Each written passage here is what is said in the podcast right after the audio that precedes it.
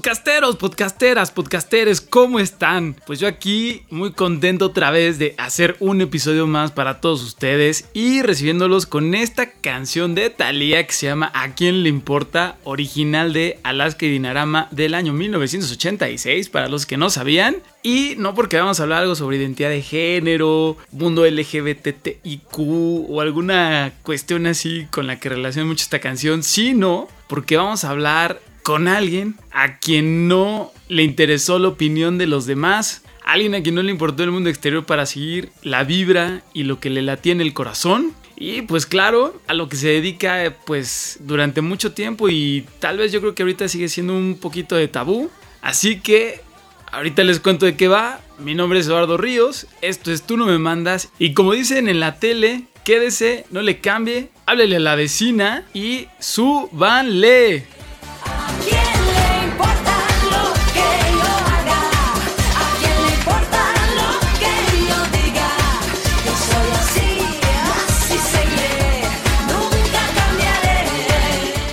Claro, y por qué no, haciendo uso de esta canción, les dejo este pedacito donde creo que está padre para empezar a reflexionar un poco sobre dónde estamos parados, qué pensamos de nosotros, qué creemos que los otros piensan de nosotros y si realmente nos importa. Así que, pues, como ya saben que esto es tú no me mandas y no hay reglas, vuélvanle a subir.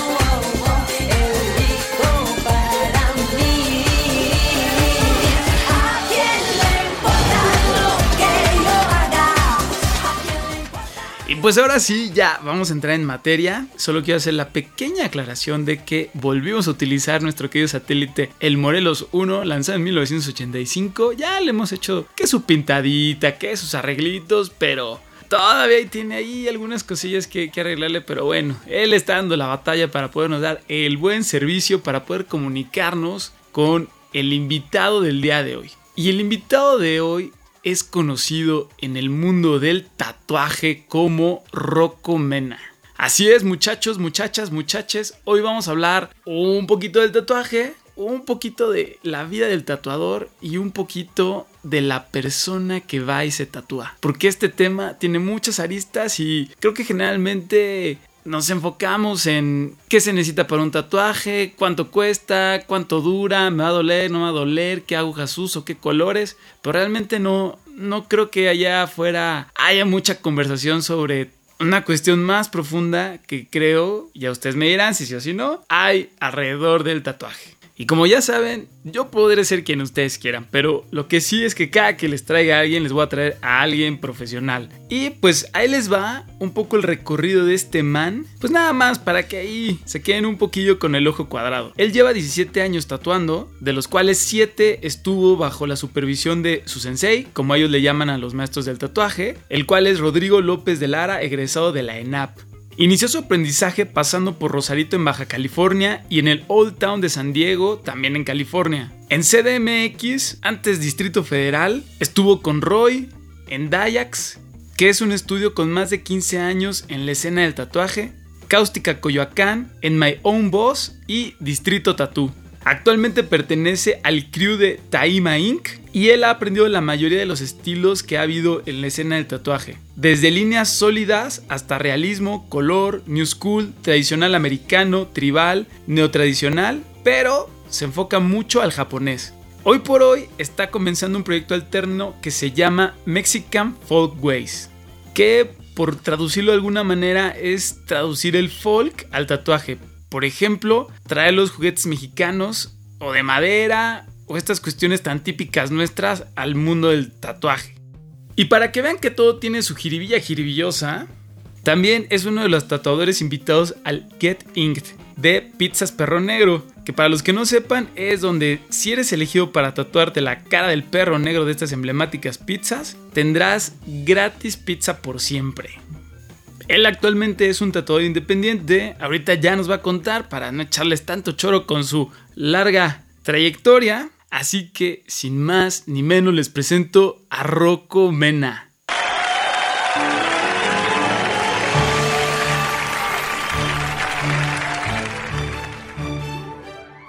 Amigo, bienvenido aquí a tu podcast, mi podcast, tu podcast, mi podcast. Mira, hasta te puse aquí tu musiquita como de bosque mágico, como se merece. Un buen tatuador, ¿cómo no? Está, está cagado, güey. Hace un chingo que no, no platicaba cosas. No, pues está bien. Justo eso es lo que queremos, hablar contigo. Y pues yo sé que tú eres fan del programa y como siempre, pues no, no me gustaría empezar con las preguntas de cajón, con la clásica, ya sabes, todo en orden. Sino más bien vámonos a la carnita, a lo sabroso, a lo que a todo mundo nos encanta, que es el chisme cachetón.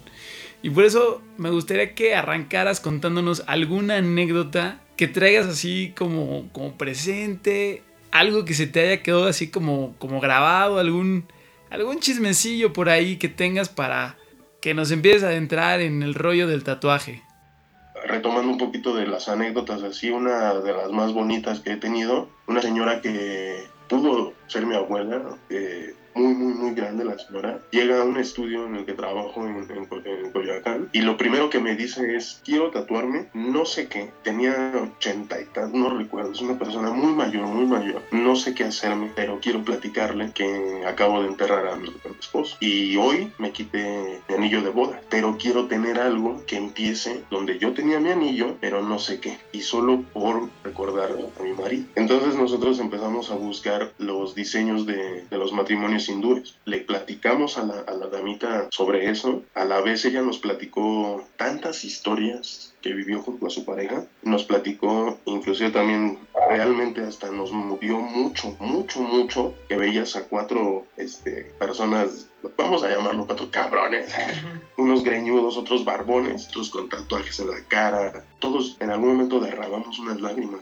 al, al ver cómo la señora de verdad estaba curándose. O sea, estaba, des- estaba destrozada, estaba... eh, o sea, yo he perdido gente que, amo con todo el corazón y te destroza cuando, se- cuando se van, pero a la vez entre su destrozo y lo que yo estaba haciendo, que era tatuarle la mano a una persona de edad avanzada, que la piel la tiene súper delgada, que tienes que trabajar muy despacio porque es una esponjita, o sea, un piquete de más y es como, como un sello, un sello mojado.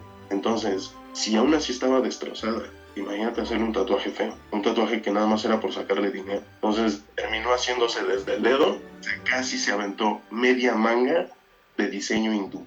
Y la señora se fue fascinada, eh, nos agradeció mucho, nos dijo tantas cosas que al final dices, esto es mágico, al final sigue siendo esto mágico. Claro. Y es, es, es- es- es eso, ¿no? Hay gente que, que va a tomar toda su vida, pero tal vez sí lo va a hacer, o tal vez no lo va a hacer, o solo lo va a hacer una vez, o como en mi caso, o en el de muchos, vamos a seguirlo haciendo, ¿no? O sea, yo voy a seguirme tatuando, o sea, aunque ya no tenga a veces espacio, pero pues ya voy a empezar a hacerme, no sé, blastover, que es como encimar ya pieza. Hasta en eso dices, güey, o sea, ¿por qué encimarte, no? Al final yo lo veo bonito.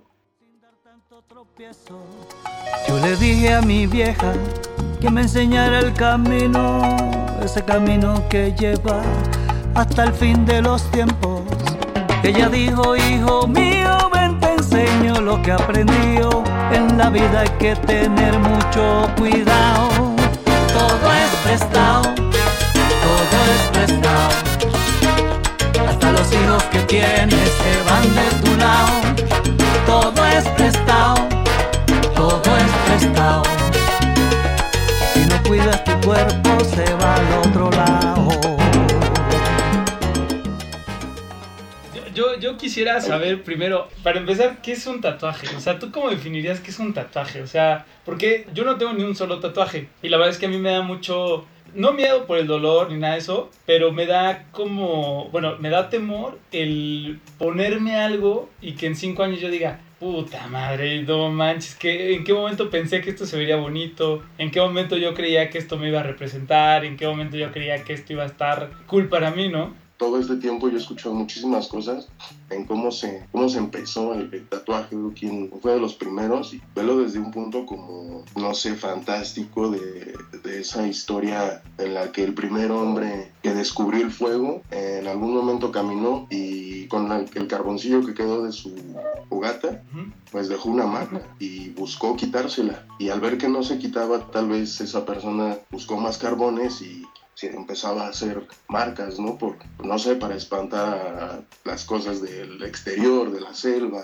del desierto, de, de donde quieras que se haya parado tal vez ese primer ser humano que tal vez hizo un- se hizo un tatuaje, pues es una forma así, ¿no? Ah, Ahora sí que es darte una identidad, buscar tu identidad, aceptarte, concebir algo diferente de la belleza, o sea, romper el, el- el- la barrera que tal vez la sociedad o tal vez la familia, lo que quieras y mandes, el exterior, te marca como belleza. Y tú ya rompes ese estándar. Ya lo que crees que es bello puede ser todavía más bello y es más hermoso. Ya, ya aceptas un cuerpo manchado, como tú lo, lo mencionaste, o acompletado, semi-acompletado. O sea, simplemente es un cuerpo ya modificado. Ya ahí estás entrando como, como en una aceptación diferente y una concepción tal vez diferente de la belleza. Entonces, en general, creo que la definición que tal vez la mayoría podemos tener es que son marcas o, dibujos en la piel o gráficos que en muchos casos son verdaderamente artísticos. Pero creo y estoy seguro que es algo mucho más profundo que solo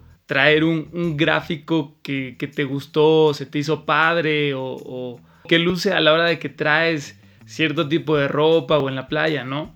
Exactamente. Eso es como una respuesta personal, ¿no? Es, es conocerte a ti, es, es, es, es como aceptarte al 100%. Y respondiendo a tu pregunta, desde lo más es básico, ¿qué es un tatuaje? Ensuciar la dermis. Tan, tan. Es eso. Es eso. Ensuciar. ¿Y por qué ensuciar? Y no a completar o no eh, dar forma. O sea, ¿por qué ensuciar? Porque al final es como el pigmento, o sea, técnicamente es pigmento manchando la, la piel, ¿no? Técnicamente es eso, solamente es eso, porque no hay una acción de inyección. O sea, eso de te inyectan, en primera mis agujas no están huecas, desde ahí ya, ya no puedo inyectar, solamente están ensuciando, entran, entran sucias, eh, entre comillas salen limpias, ¿no? Pero estás solamente ensuciando la, la piel. Con una acción controlada y decorativa, ya le estás poniendo algo más romántico. Claro. ¿no? Pero al final es solamente es eso.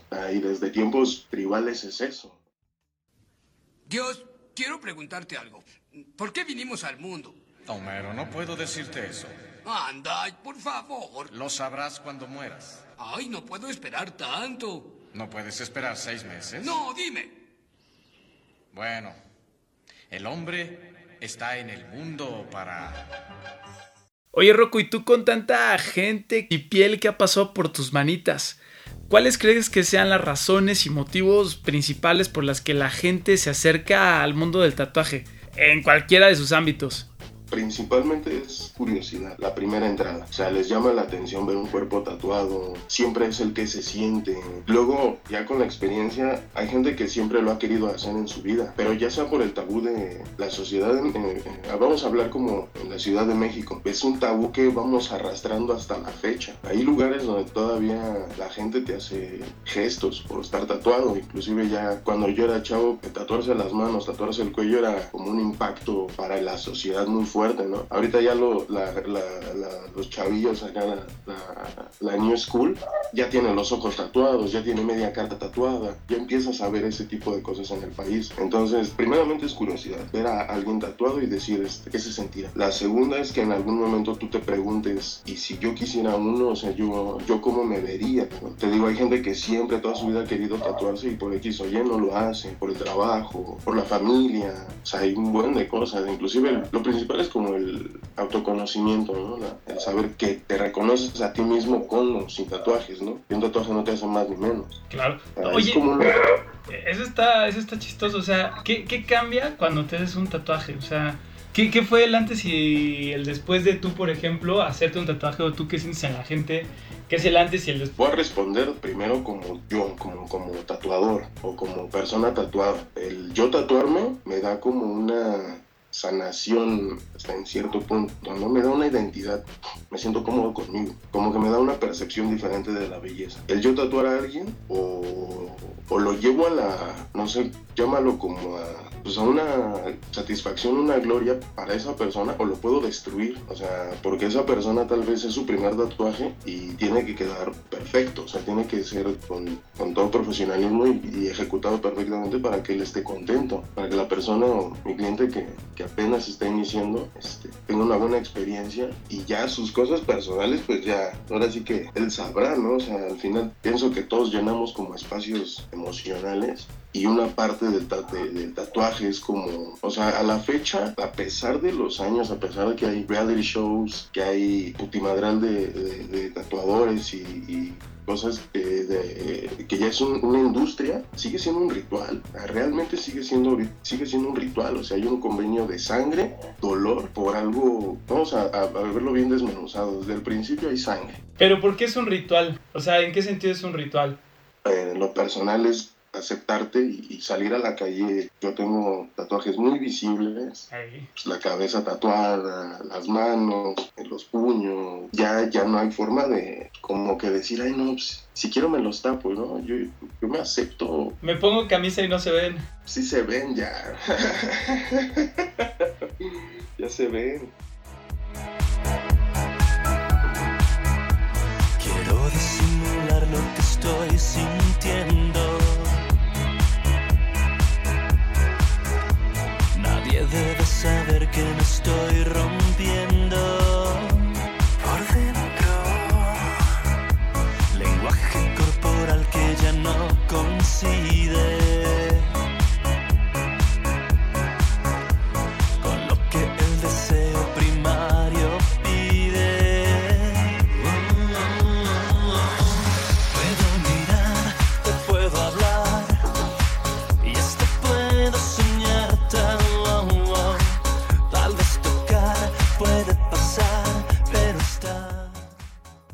¿En qué momento tú agarras y dices, ¿sabes qué? Quiero ser tatuador. O sea, ¿en qué momento te llegues a esa luz, esa inspiración? O sea, ¿qué viste? ¿Qué sentiste? ¿En qué momento dijiste, no, hombre, yo quiero marcar la piel de la gente? Vámonos. ¿Qué, qué, ¿Cómo fue el proceso ese? Pues desde chavito, siempre, o sea, desde que yo me acuerdo, siempre ha sido como ser diferente en algo, como buscar una... Ahorita, ahorita ya de adulto ya lo, ya lo, ya lo puedo traducir a que fue mi identidad. Entonces, desde chavito, por ejemplo, el disfrazarme de vampiro, de, inclusive hasta de mimo, de payaso, maquillarme, el simple hecho de, de yo maquillarme era, era bonito, era, era ser yo. En algún momento eso fue como el yo soy así, a mí me gusta verme con, no sé, cositas de ese tipo desde chavito, me gustaba maquillarme. En algún momento yo, yo nunca pensé, o sea, nunca decidí así claramente que iba a ser tatuador. Yo quería verme tatuado, muy tatuado, y todavía quiero pues, tatuarme más, ¿no? Era lo único que yo, yo pensaba en ese momento, ¿no? O sea, ya viendo lo que era un tatuaje, viendo lo que era que una persona tuviera algo en la piel, para mí era muy curioso, era, era algo increíble ver algo así, ¿no? Y desde chavito yo, yo quería verme así. Y otra fase, cuando yo me empiezo a tatuar y empieza ahora sí una evolución cuando ya decido vivir de esto, comer de esto, vestir de esto. Oye, ¿cuál fue el primer tatuaje que te hiciste? Primer tatuaje que tuviste en el cuerpo. Fue un espiral tribal. Tengo muchos espirales ahorita que ahorita que, te lo estoy mencionando traigo muchos espirales. Una espiral tribal en el tobillo que yo me hice, o sea, fue el primerito que yo este, decidí traer y ya luego pagué por unas estrellas en, en el abdomen y ondas tribales este, en las piernas y ya, de ahí me seguí. Oye, Me pero-. A ver, yo me acuerdo que tú y yo, pues, íbamos en la secundaria, misma escuela. Digo, pues tenemos la, la misma edad. Cu- ¿Cuál es el camino? ¿Cómo, pues, ¿Cómo la vida puede llevar a una persona al mundo del tatuaje? Bueno, más bien, ¿cómo te lleva a ti eh, la vida para ser tatuador? Que seguramente es el camino de, de muchos otros tatuadores. Te mentiría si te digo que actualmente puede ser así, porque ya, por ejemplo, yo nací en una, en una generación y en un ambiente donde el tatuaje era pues todavía un tabú. Este, mamá una profesionista, dietista, y veía dos, tres cosas este, pues de transfusiones, cositas en, en donde se desarrolló profesionalmente. Entonces siempre existía como el tabú de las agujas, por ejemplo, de los intercambios sanguíneos. Mi papá fue de la Armada, ¿no? Cabo de- en su tiempo de el comando anfibio le decían y pues, una- de una de unos padres muy tradicionales. Entonces, de repente yo les hago con ideas bien distorsionadas para ellos y para mí bien lindas, ¿no? O sea, yo veía, por ejemplo, mis primeros contactos, así fue los Red Hot Chili Peppers, ver un cuerpo tatuado, rapeando, y aunque tal vez yo no entendía del todo, pero había algo que te transmitía. Entonces, por ese lado a mí me llevó a, a buscar el tatuaje en lo personal, de, de- de decir cómo, cómo, cómo pueden dejar esas marcas, ¿no? Y le buscas le rascas. En mi tiempo era pues, ir a, a lugares bien underground donde a veces te enseñaban, a veces hasta te corrían. ¿Usted qué hace aquí? Súper marginado, o sea, de que todavía era un tabú y yo estaba bien chavito, ¿no? Y actualmente, ¿cómo se acerca a un cómo se podría acercar un aprendiz o algo? Pues ya es bien fácil, ya inclusive los papás ya, ya, ya están tatuados, ¿no? Un chico de 15 años ya sabe, ya, ya nació con, con el tatuaje, ¿no? Inclusive ya te puede decir, no me gusta, yo no me quiero tatuar, o sí me quiero tatuar, pero cosas ya más este, complicadas, proyectos más elaborados, ya, ya tuvo la experiencia, ¿no? Desde, desde casa. Y en mi caso fue totalmente diferente. O sea, yo buscarlo, y como tú dices, eh, nos conocemos de, de muchísimos años, de toda una vida prácticamente, y este, pues fue eso, o sea, vernos de, pues sí, de escuelita nice, o sea, escuelita chido, con tus materias, a de repente, ¿sabes qué? Que me gusta ir a la calle y buscar tatuaje y regresar hasta en la noche y buscar tatuaje al otro día y ver quién me podría tatuar, sobre todo eso, quién me tatuara y buscarlo ¿A los cuántos años te hiciste tu primer tatuaje? a los 17. Ay, súper pronto, ¿no? Fue, fueras un que andas diciendo que hay mejores y diciendo que se debe hacer. Vos que andas diciendo que hay mejores y peores. Vos que andas diciendo que se debe hacer.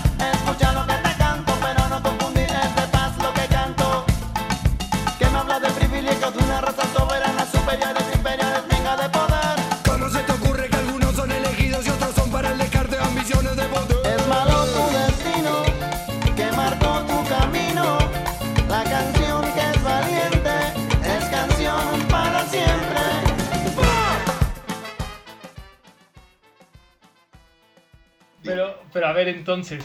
eh, entonces tú te sales a la calle, empiezas a buscar quién te tatúe. Este, tu primer tatuaje, me cuentas que es una espiral.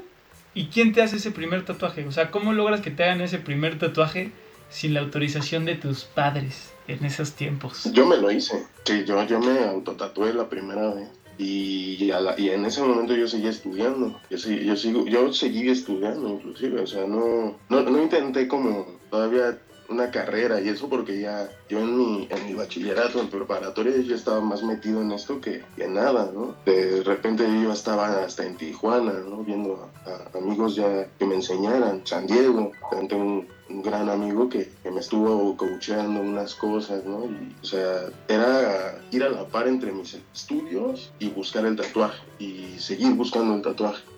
Entonces, por obvias razones, era una u otra, ¿no? Luego intento este, hacer, bueno, los hice, hice mis exámenes para, para la Esmeralda, pero definitivamente mi prioridad era tatuar, 100% era, era aprender, era seguir tatuando, estaba de aprendiz, tuve un aprendizaje tal cual, formal, así de, de aprender desde cómo se maneja una tienda hasta conocer el equipo, por qué pasan cosas, por qué se pica, o, o así es como un modismo, ¿no? Como por qué picas de tal forma, o, o cómo hacer ciertos efectos, etcétera, etcétera, tantísimas cosas. Entonces, pues lo llevaba a la par, llevaba tanto la escuela como el tatuaje. Llegó un punto en que ganó el tatuaje, ya fue mucho, mucho peso de, de ver tantas cosas y querer hacer tanto con el tatuaje, que no solo era tatuar, también era pintar, era hacer acuarelas, a la fecha hago, este, ahorita estoy interviniendo unos skateboards, o sea, los decks, la, pura tabla, estoy haciendo unas intervenciones, estoy pintando, estoy haciendo unos cortes, este, ahora, sí que el tatuaje me ha abierto como el panorama hacer muchísimas cosas en el aspecto visual o creativo, no solo tatuar, sino que a raíz de eso me he hecho preguntas y cómo traducirlo a más medios o más técnicas, como, lo quieran ver, ¿no? Oye, está bien chido porque. Bueno, no, lo voy a dejar ahorita para después. Bueno, no, de una vez.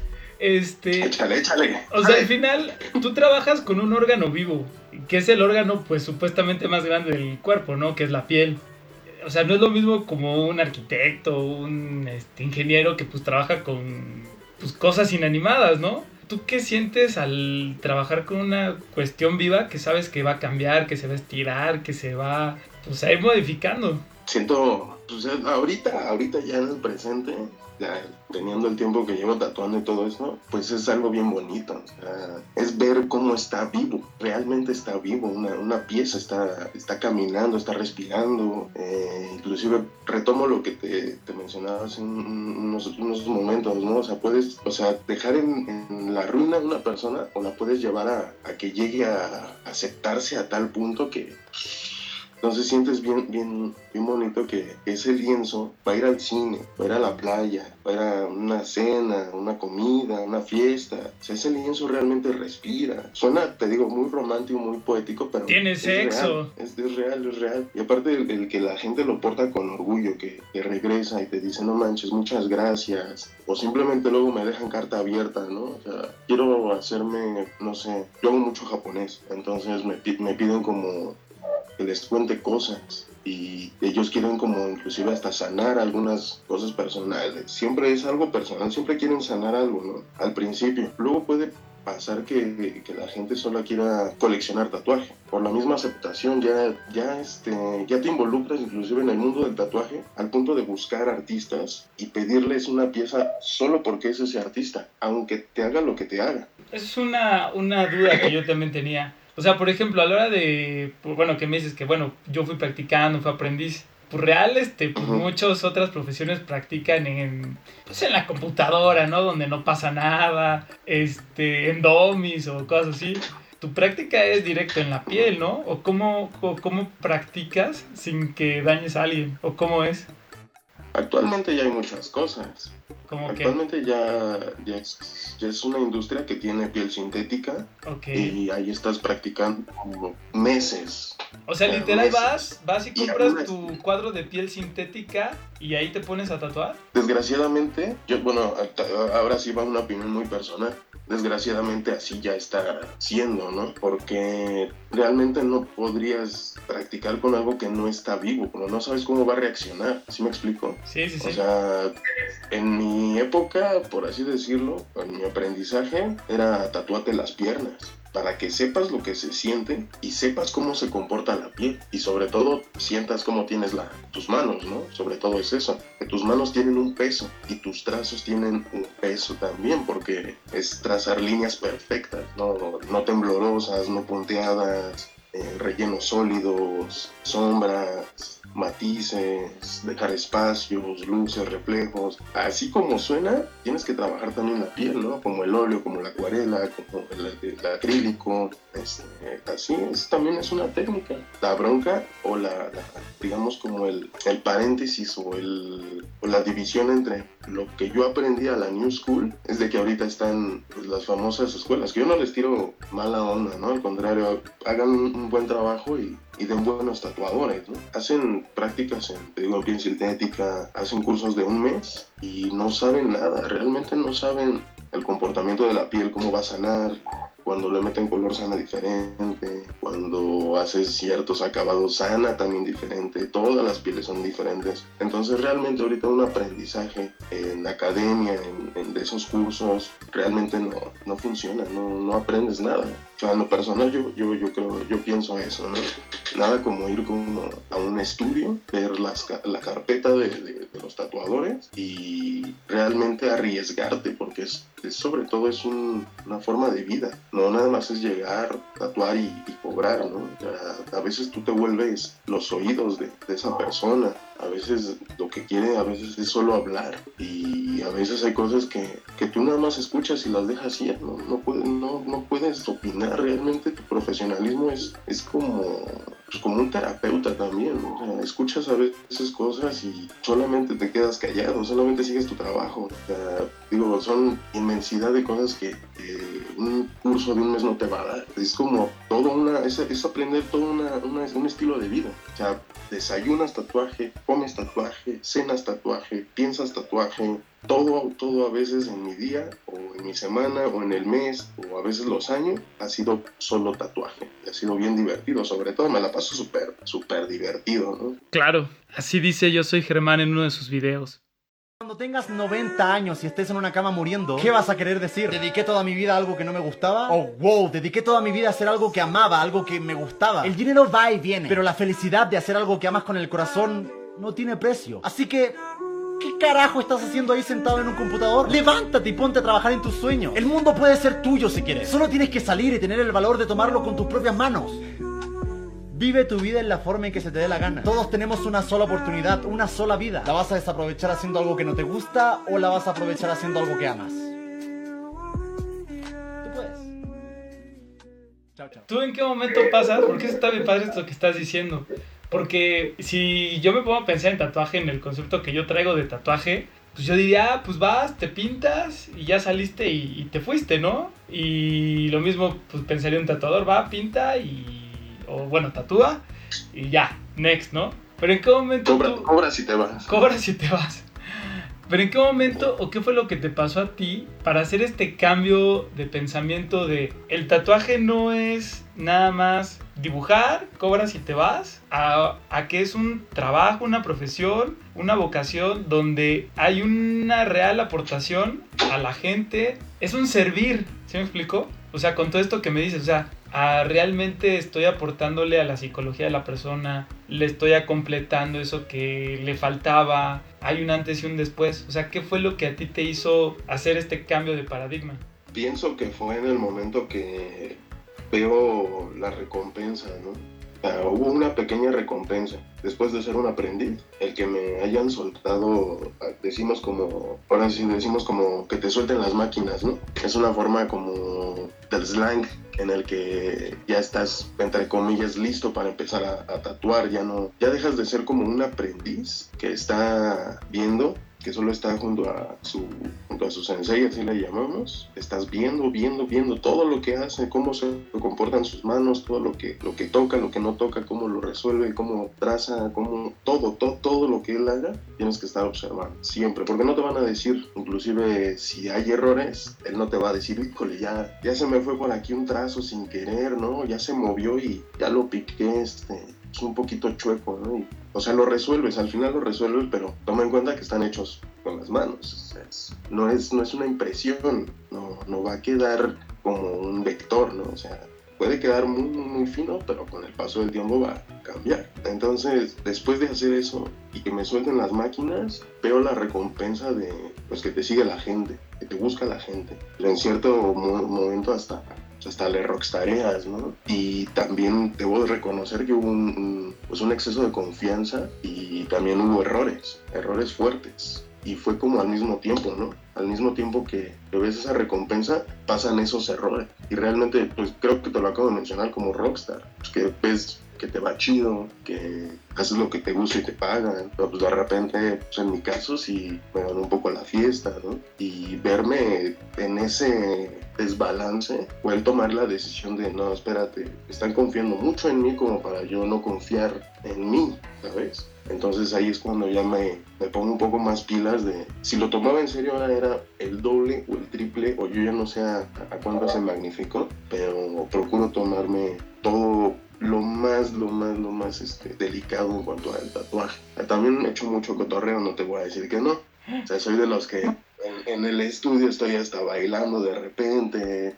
Este, me gusta contar de repente un chiste, convivo mucho con mis amigos, paso y, y los veo, así de qué estás haciendo, papito. Les digo papito, ¿no? Como Sí. Pues a mis clientes son muy, mm, ¿cómo decirlo? Soy buen anfitrión, por así decirlo, porque llegas también a, a un espacio mío, ¿no? Entonces te ofrezco algo de tomar, eh, trabajo en pri- privado, entonces también hay ciertas comodidades, llámalas para el agrado de, de mis clientes, entonces te puedes dar una chelita, este, estás viendo ahí un, un poco de televisión, escuchas música, eh, juegas un poco si quieres hasta de videojuegos, es un espacio también en el que la gente se hace cómoda y yo puedo trabajar plenamente y bien a gusto, pongo música, inclusive comparto con mis clientes, eh, es una forma de romper el hielo, ¿no? Cuando los veo muy tensos y, y puedo empezar, prefiero tardarme un poquito y decirle, a ver, vamos a poner algo de, de música porque yo así no, yo no trabajo. Y les pregunto, ¿tú qué has escuchado la última semana? Desde ahí ya empieza como que la persona a soltarse y ya me deja trabajar más a gusto, no está tan tensa y puedo proponer inclusive es, improvisar en el tatuaje y afortunadamente gracias a esos cambios llegó a todo esto, ¿no? O sea, el tomarme más... O sea, al final es, es- eh, fue un volado, ¿no? Porque yo me imaginé que sí la iba a hacer. O sea, al final, eh, como aprendiz, hasta te dicen, este, ¿qué haces aquí? Regrésate a la escuela, ¿no? A mí me lo dijeron varias veces. O sea, ¿tú qué haces aquí? Tú regrésate a la escuela. Tú deberías estar estudiando, pero tú te ves tatuando. Yo me vi tatuando, yo me vi en mi estudio, con mis amigos, disfrutando mi, mi espacio, haciendo las cosas que me gustan hacer, obviamente con todo el, el- respeto y toda la, la seriedad, pero pasándomela bien chévere, ¿no? Solo es hacerlo bien, no es como puro desmadre. Claro. Realmente creo que en todo este tiempo he desarrollado una forma de, tratar a, mi- a mis clientes de una forma muy orgánica, muy simple. Ni te apapacho, ni te trato mal. Te dejo ser tú y tú solito te respondes muchas cosas. Yo nada más estoy para traducir tal vez ideas o, o- o inclusive hasta cosas que quieras eh, representar a un dibujo. Y de ahí te lo traduzco al tatuaje.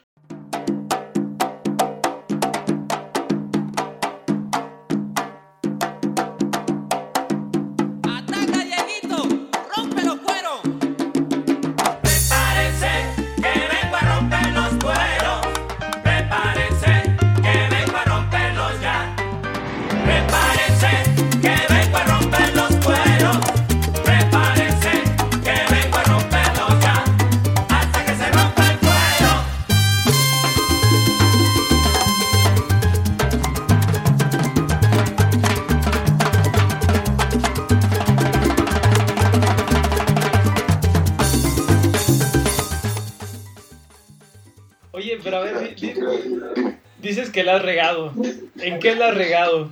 ¿Qué, qué trazo se te fue chueco? ¿A, a quién desgraciaste de por vida?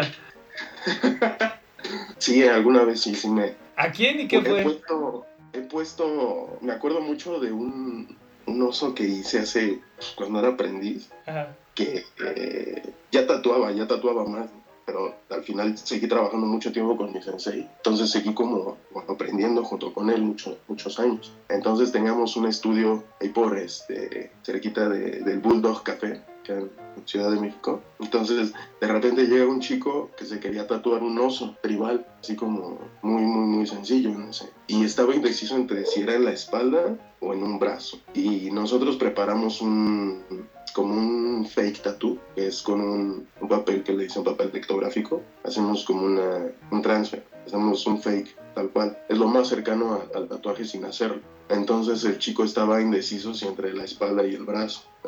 Le puse el stencil en ambos lados y me dijo que le hiciera el del brazo. Le terminé haciendo de la espalda.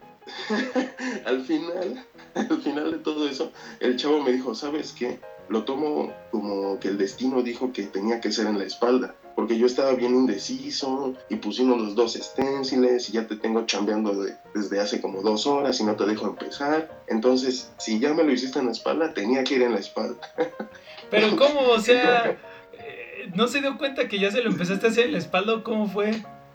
pues lo empecé a tatuar y yo creo que, o sea, tal cual pasaron como dos minutos. O sea, yo empecé a tatuarlo y me dijo, oye, sí era el de la espera, el del brazo, ¿no? Y yo me quedé helado, así, helado, helado, helado, frío, sudé frío, me saqué muchísimo de onda. Volteé a ver a mi sensei así como, no mames, ya, ya hice donde no, cabrón. Y ahí fue cuando, o sea, yo creo que ahí vio mi, yo creo que ahí vio mi, mi cara y toda mi, mi expresión, que dijo, no, espera, no, no pasa nada, al final si, si el destino por X o Y decidió que fuera en la espalda, también se vale, ¿no? También había pensado y considerado ese, ese lugar, ¿no? Entonces como que ya, ya dije, no, ya, ya la libré.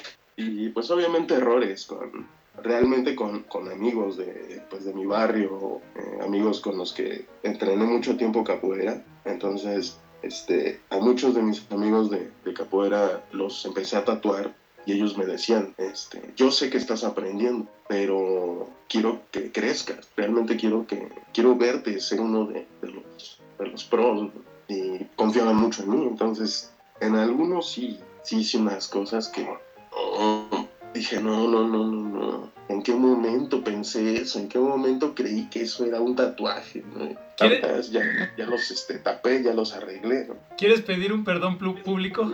Pues, pues no un perdón, pero gracias. Vamos a, a dejarlo en un agradecimiento. ¿Qué te parece? Me gusta, me gusta. Pues le agradezco muchísimo a, a mis carnales de- del grupo Lonjumar.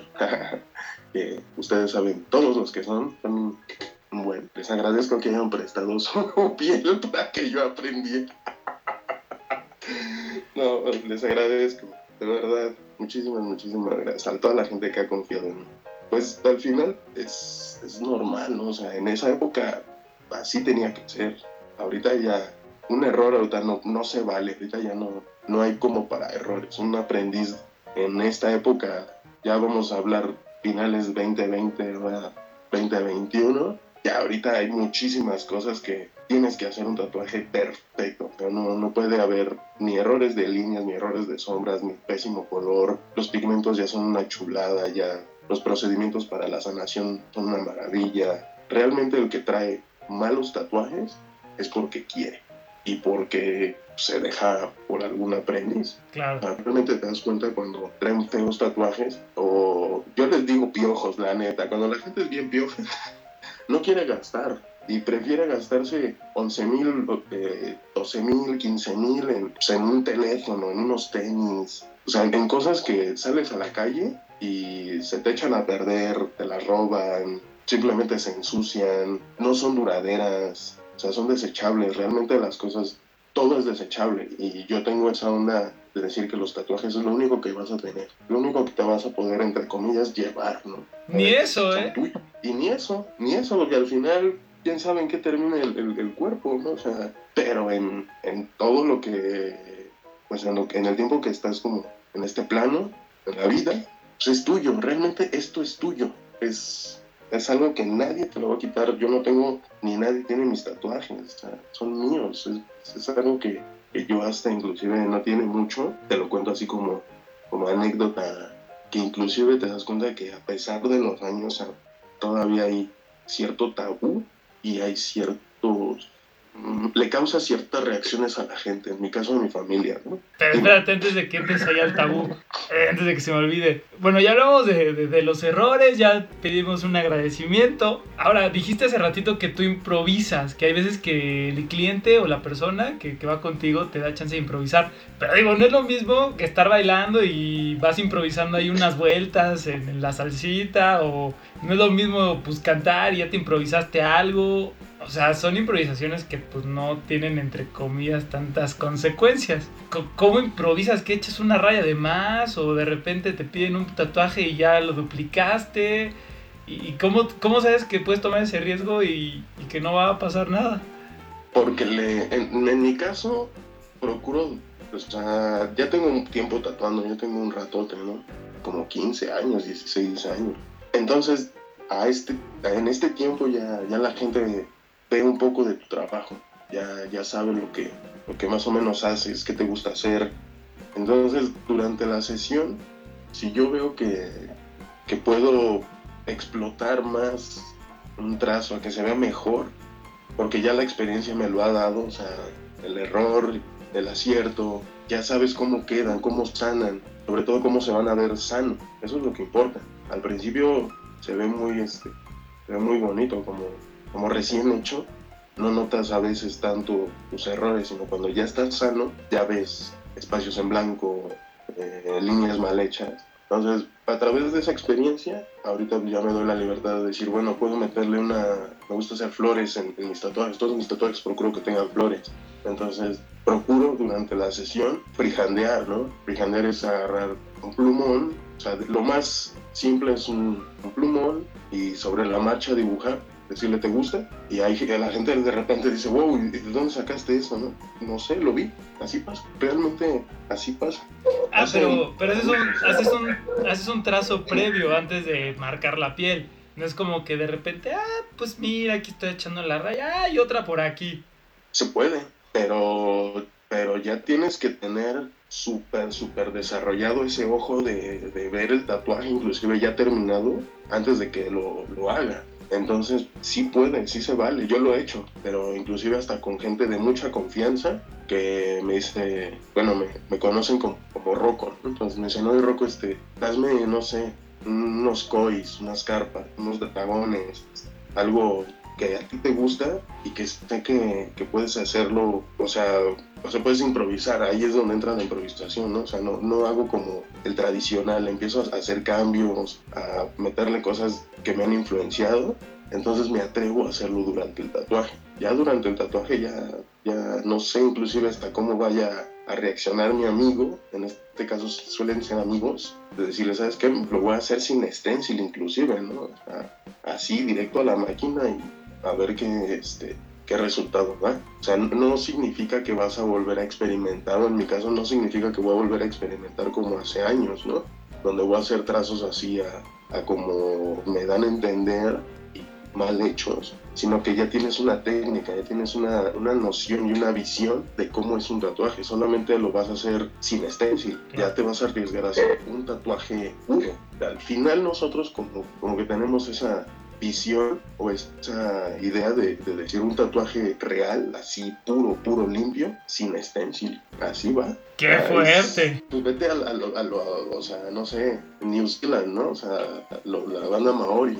O sea, yo creo que el primer moco es el, el nombre tradicional de los tatuajes faciales de, de los maoris. Yo creo que el primero que se lo hizo, no, agarró un plumón y, a ver, me voy a hacer una stencil en mi carita y a ver qué tal se me ve. No, sea, era representar lo que en ese tiempo tal vez era enfrentarte a, a los headhunters o, o cosas así. Y ahora le vamos a hacernos unos colmillos, vamos a hacernos este, expresiones en la frente que, que nos veamos enojados. Si tú eh, inclusive buscas imágenes de, de, de maoris, de, de tradicionales, inclusive que, que están ahorita, ah, inclusive hay un equipo de rugby de Nueva Zelanda y tiene jugadores maoris reales. Y tú los ves cuando van a entrar al campo que hacen sus jacas y sacan la lengua, o sea, los ves impresionantes, o sea, son unas cosas que dices, no, man, ahora entiendo por qué, por qué en esa época era la, la, la guerra, era, era, era imponerse ante, inclusive ante el mundo, ante la naturaleza, entiendes todo eso. Y no se ponían a hacerlo con un plumón, una pluma,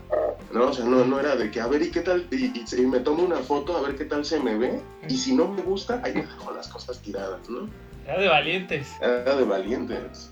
No, es- inclusive a la fecha es de mucho valor porque te enfrentas como, como a la sociedad, ¿no? Ahorita ya no es la guerra, ya no es, ya no es salir a cazar, ya no es este, pues como esas cosas que eran tribales en las que el tatuaje significaba un crossover de, de- de tu inocencia a tu adolescencia, inclusive a tu vida adulta. Ahorita ya el tatuaje es mainstream, es quien trae la mejor pieza, quién trae los mejores colores, ha tatuado, pero al final, pues ahora sí que la batalla es contigo, ¿no? ¿Cómo te vas a, a aceptar el día a día marcado?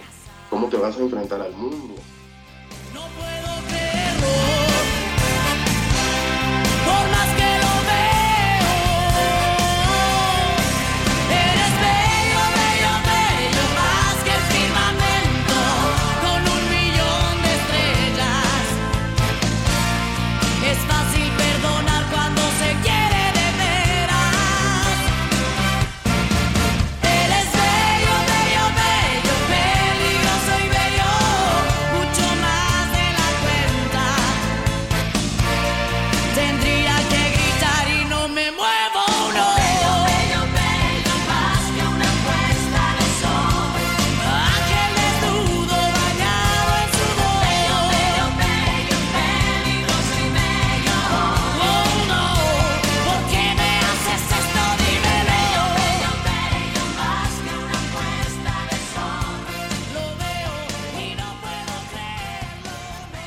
Oigan, pues yo creo que vamos a seguir echando chalecito con Rocco porque aún creo que tengo y tenemos muchas cosas que preguntarle, pero pues ya saben, les hago su segundo episodio, como en otras ocasiones.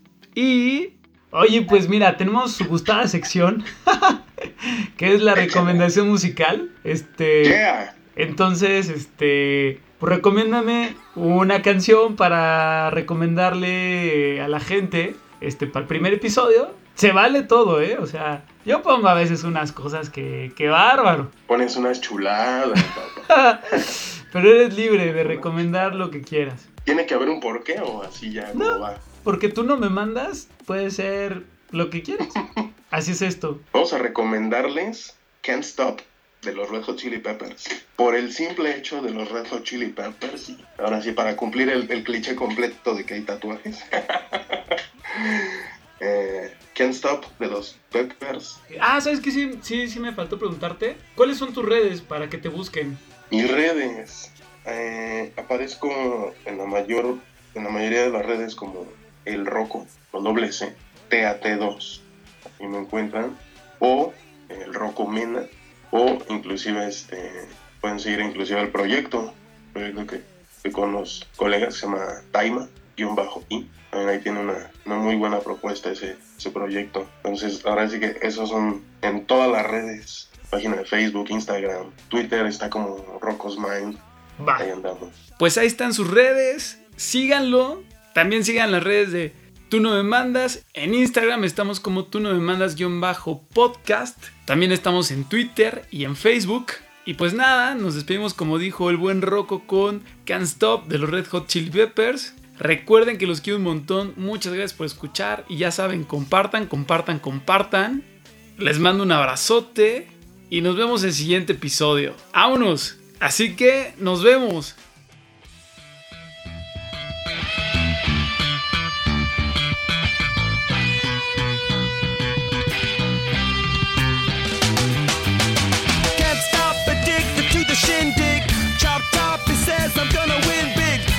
Not Distant.